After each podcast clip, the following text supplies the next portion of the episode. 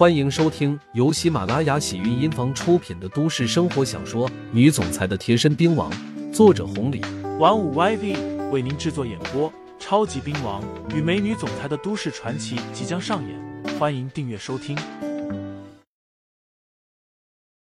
第三十八章，欺负我。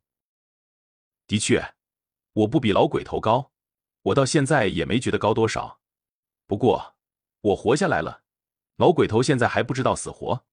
至于你，哪怕老鬼头不在了，你也没资格这么跟我说话。我的厂子正在装修，马上就要开业了。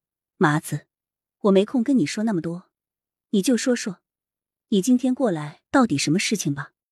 什么事情？难道你不知道？什么事情？还要我说出来是吗？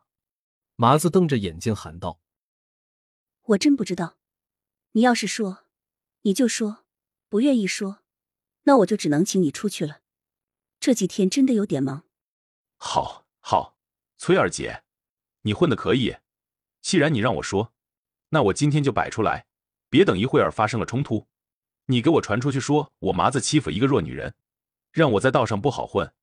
等我说出来了，你不给我一个说法，那就别怪我今天对你不客气。麻子直接说道：“我手下的那个韩倩倩呢？”是不是到了你这边？哦，你说韩倩倩啊，刚还在呢，现在应该也还在吧？怎么了？有什么问题？崔二姐想到了，没想到还真是这么一查。不过既然对方找上门来了，崔二姐倒也没有怕，毕竟对方只是麻子而已。不管崔二姐现在混的怎么样，既然打算开厂子了，又是在自己的厂子，当着这么多员工的面。这个气场不能丢了。好好，承认了是吧，崔二姐？你敢挖我的人，抢我的人，我看你真是活腻歪了。你是个女人，老鬼头不在，我现在给你一个机会，把人叫出来，给我乖乖的送回去，不然的话，别怪我麻子翻脸不认人。崔二姐笑道：“麻子，我看你真是越活越糊涂了，还翻脸不认人，还欺负我一个女人。”你说说，你凭什么要这么做？我虽然几年不在这行业混了，但是这个行业的规矩我还是懂的。公主想去哪个厂子，这是他们的自由，这是他们的选择，这是我们无法干涉的。厂子，尤其是这种，这么多年一直都这样。手下人想要留住，除了一些物质保障，那就是个人情。如果这些都没有，留不住人。那只能受着。麻子之所以破坏了这个规矩，找上门来，就是因为厂子生意不好了。另外就是他欺负崔二姐而已。如果换个强势的七爷那样的，他绝对不敢这么做。麻子被说的哑口无言。崔二姐接着说道：“不管是现在，还是当年老鬼头在的时候，你从我们厂子敲人，敲的还少吗？”包括善炮的、向标的厂子，哪一个你没敲过？其他人找上门，我倒是认了，唯独你麻子没有这个资格。就算退一万步说，韩倩倩是你厂子的人，你不要忘记了，之前韩倩倩是在七叶的江南会上班。如果七叶如你一般，那你还会活到现在吗？崔二姐很懂行，而且句句在理，一下子说的麻子脸红脖子粗的。不过，麻子既然找上门来了，那自然这些也都想到了。